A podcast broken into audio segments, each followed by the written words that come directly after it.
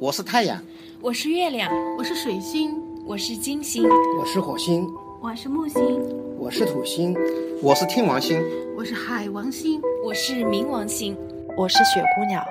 我可以去任何的星球，你是哪一颗？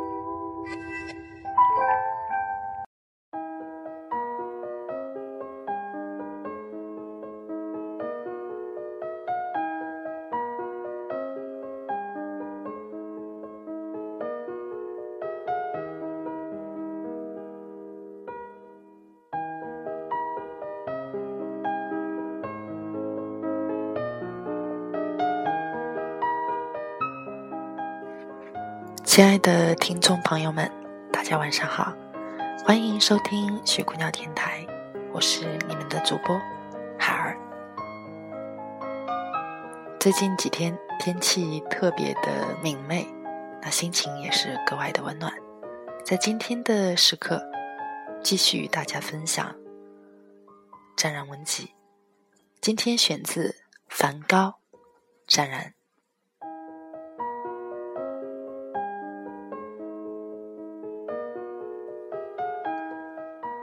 对待微笑，我是最有发言权的，因为我对每个微笑是那么的在乎，对待每个真实是那么的感动。我大部分时间会对人微笑，我尤其喜欢对陌生人微笑，发自内心的微笑。不理解的人会看到我如此友好的表示而心有余悸，他们怕我会有所图。这个我是可以理解的，可怜的是我自己都没有想好如何去动别人的脑筋，也许会有点，但是真要去做，难度极其之大，我过不了自己的一关。习惯了自己清澈以后爱屋及乌了，那么也会要求对方清澈透明起来，这个是我目前与人交流的最大障碍了。一个记者朋友看了我的文章，说：“真实的可怕，真实的伤人。也许因为我的真实而受到了伤害的人会有，我在这里请求原谅。但愿这样的人越来越少。我是向善的，我是友好的，时间会有所证明。我的文字是一面镜子。”只是我无法不湛然起来，想及时准确写下心情的变化、心情的矛盾、虎头蛇尾的思想、复杂的自己也琢磨不定的思绪，这也许就是我一意孤行的艺术走向。不管能够坚持几年、几月、几天。我都会清澈见底，反映出一个在艺术边缘苟全人生的真实写照，以图未来的和我一样狂热于艺术的群体，一个深深的思考，在这个艺术海洋之中，挣扎、兴奋、鼓舞、失落、惊慌、粉碎、死亡，也许走不出一件像样的作品出来。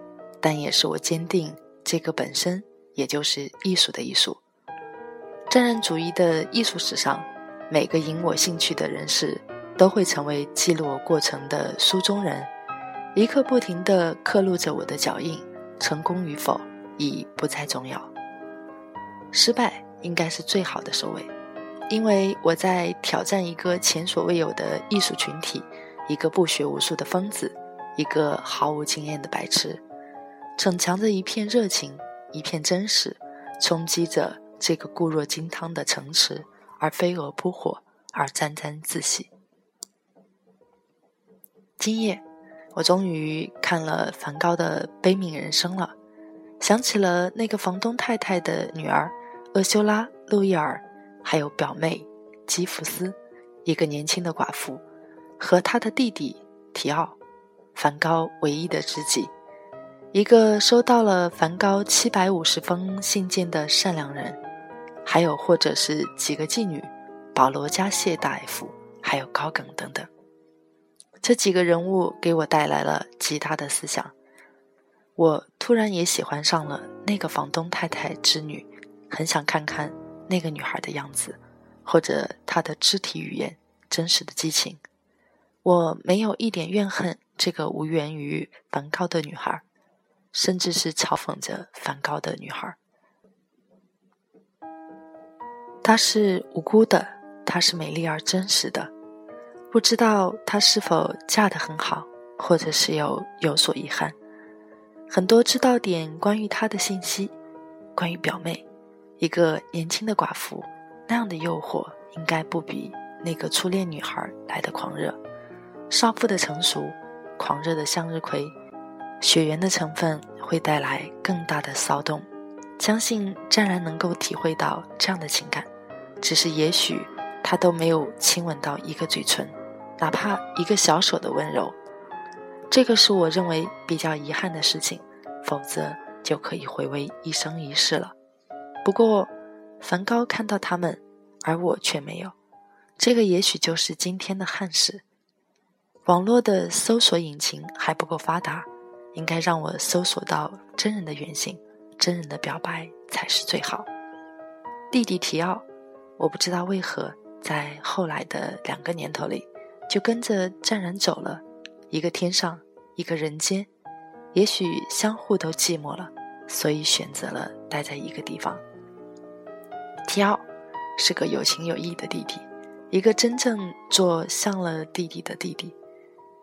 也许记得梵高的一句话：“只要活着的人还活着，那么死去的人还没有死的思念之苦就追随着梵高走了。”对于保罗·加谢，加谢医生，一个尽到了责任的医生，还兼职了模特身份的医生，我没有更多的话给予这个医生。